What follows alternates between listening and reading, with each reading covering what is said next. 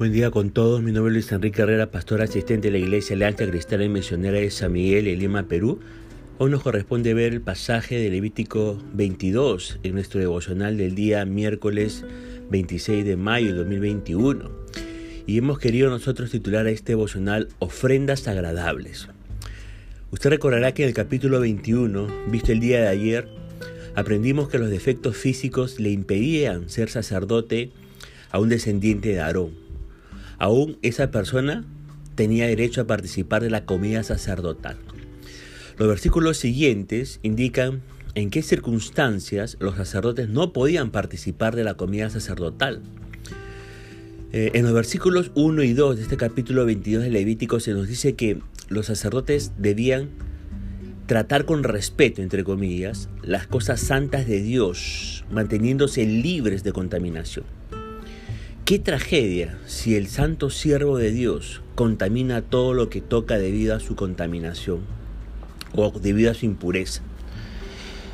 Eh, déjenme decirle que la impureza o contaminación podía ser el resultado de enfermedades infecciosas de la piel, como vimos en los capítulos 13 y 14 de este libro de Levítico. La impureza o contaminación podía ser resultado de flujos corporales, como vimos en Levíticos 15, o de haber estado en contacto con un cadáver, como vimos en Levítico capítulo 21. El sacerdote que ministraba con presunción mientras estaba impuro, corría peligro de muerte, como nos dicen estos versículos 3 y estos versículos 9 de este capítulo 22 del libro de Levítico. Además de evitar las cosas inmundas, nos dicen los versículos del 10 al 16 que los sacerdotes debían ser cuidadosos respecto a cómo servían las cosas santas. Dado que los sacerdotes no tenían tierra propia, su única fuente de ingreso eran las partes de los sacrificios destinadas a ellos y también los diezmos del pueblo.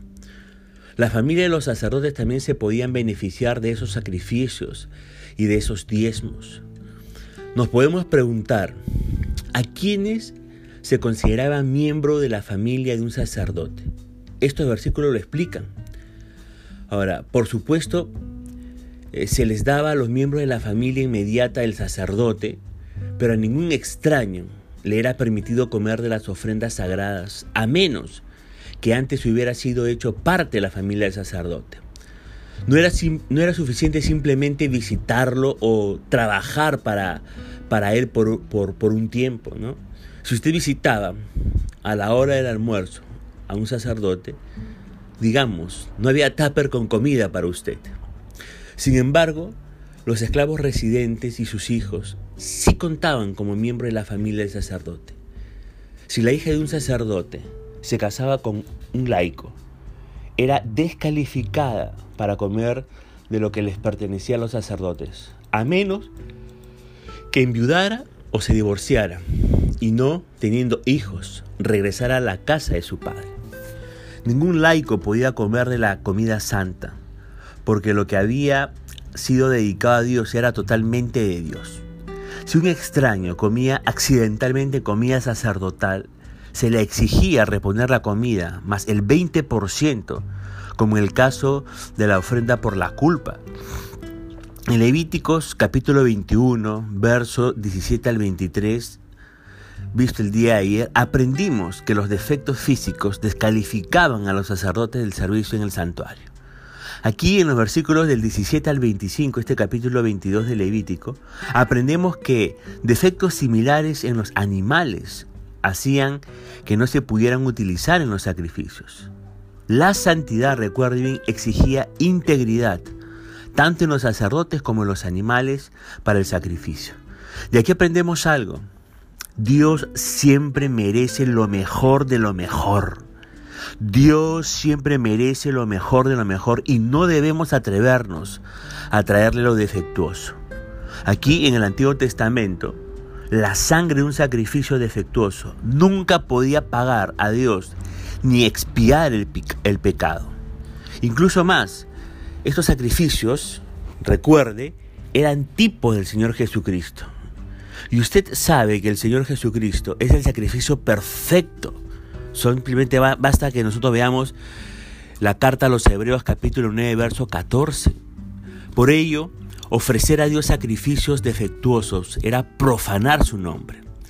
En los versículos 27 y 28 se nos habla de las leyes relativas a la matanza de estos sacrificios. Y aquí en estos versículos 27 y 28 de Levítico 22 se nos muestra la ternura de Dios hacia los animales. Fíjese que dice aquí que no se separara a la cría demasiado pronto de la madre. Ahí ve usted la ternura de Dios para, para con respecto a estos animalitos. Pero déjeme decirle que Dios también se preocupa por las aves. Fíjese lo que dice Deuteronomio capítulo 22, versos 6 y 7. Si al pasar encuentras un nido de pájaros en un árbol o caído en el suelo y ves que dentro hay polluelos o huevos que la madre está empollando, no te lleves a la madre junto con los, con los polluelos. Puedes llevarte las crías, pero deja ir a la madre. Así prosperarás y disfrutarás de una larga vida. ¿Se da cuenta? Pero también Dios se preocupa por los árboles. Mire lo que dice Dios en Deuteronomio capítulo 20, versículo 19 al 20. Si al atacar una ciudad la guerra se prolonga, no debes cortar los árboles a hachazos. Puedes comer de los frutos, pero no derribe los árboles. ¿Acaso los árboles son enemigos a los que tienes que atacar? Solo corta los árboles que sabes que no son aptos para comer. Úsalos para la fabricación de todo lo que necesites para atacar a la ciudad enemiga hasta que se rinda. ¿Ve usted aquí el cuidado de Dios para con respecto a su creación, a sus criaturas? ¿no?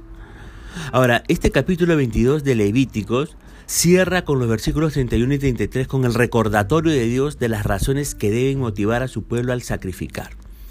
Él es el Señor que los ha apartado como su pueblo.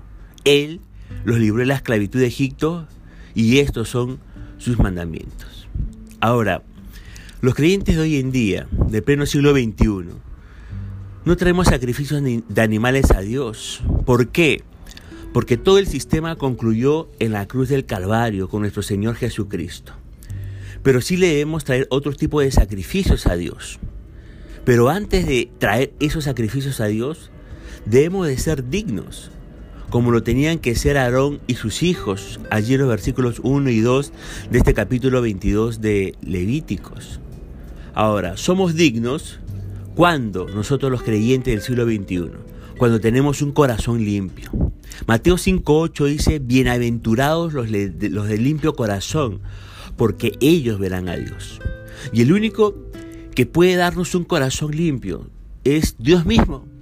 Por eso el Salmo 51, verso 10, va a decir, crea en mí, oh Dios, un corazón limpio y renueva un espíritu fiel dentro de mí. Una vez estando dignos para ofrecer sacrificios, podemos involucrarnos en los mismos. ¿Y qué sacrificios o ofrendas podemos nosotros, los siglos del siglo XXI, este, presentar a Dios? En primer lugar, debemos de presentar nuestros cuerpos. Dice Romanos capítulo 12, verso 1 y 2. Por lo tanto, amados hermanos, les ruego que entreguen su cuerpo a Dios por todo lo que Él ha hecho a favor de ustedes.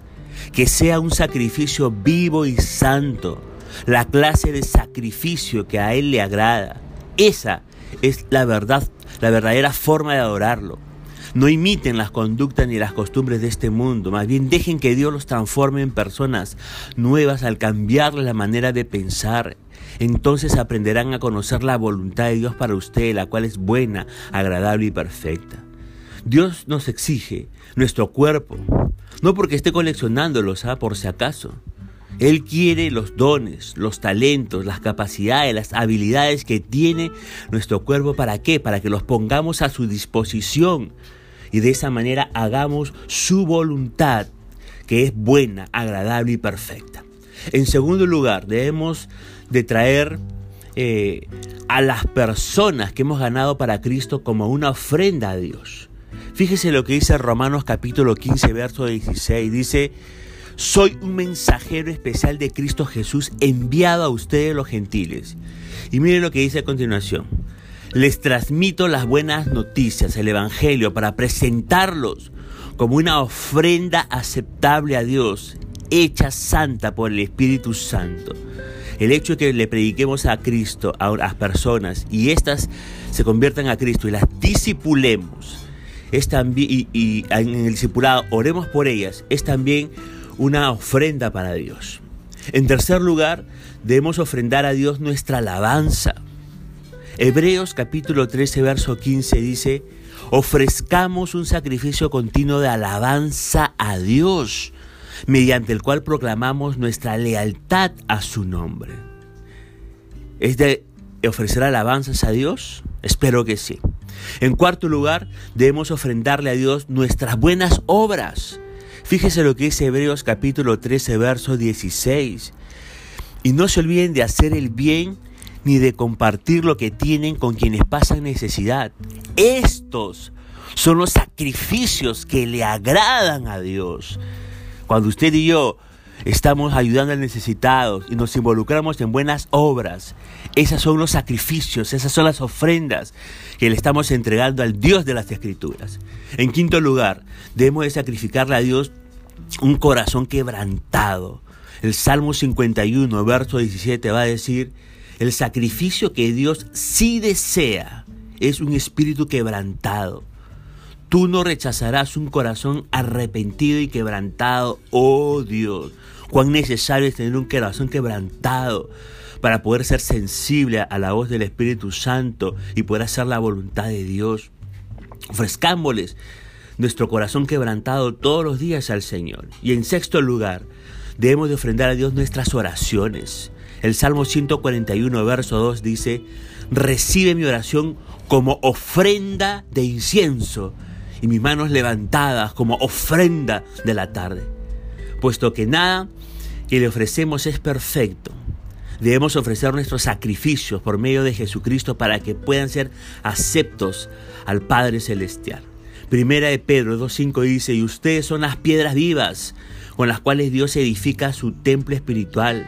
Además, son sacerdotes santos por la mediación de Jesucristo, ustedes ofrecen sacrificios espirituales que agradan a Dios. Solamente y únicamente por Jesucristo, nuestros sacrificios espirituales pueden ser agradables delante de Dios. Quiero hacerle algunas preguntas antes de terminar esta reflexión. ¿Presenta usted su cuerpo con todo lo que eso implica todos los días a Dios como un sacrificio vivo y santo?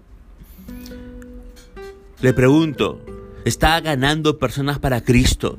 Y se las está presentando a Dios en oración, ora por esos nuevos creyentes. Le pregunto, ¿con cuánta frecuencia le ofrece alabanzas al Señor? Dios se agrada que le alabemos con todo nuestro corazón. ¿Está agradando a Dios con sus buenas obras? ¿Las está haciendo en medio de esta pandemia? Le pregunto, ¿aprovecha la coyuntura que estamos viviendo para hacer buenas obras? ¿Vive delante de Dios permanentemente con corazón quebrantado, contrito y humillado? ¿O tiene un corazón orgulloso y autosuficiente? ¿Qué tipos de oraciones ofrece al Señor? ¿Solo peticiones? ¿O también incluye oraciones de gratitud, oraciones de adoración, oraciones de comunión, oraciones de sumisión, oraciones de confesión de pecados, oraciones de intercesión por los demás, oraciones de autoridad. Déjenme decirle que sus ofrendas sean agradables al Señor, para que usted contente el corazón de Dios y contente el corazón de nuestro Señor Jesucristo. Hasta aquí punto final para el devocional del día de hoy, deseando que la misericordia, la gracia y la compasión de Dios sigan manifestándose sobre su vida y su familia. Conmigo será Dios mediante hasta el día de mañana. Que el Señor le bendiga.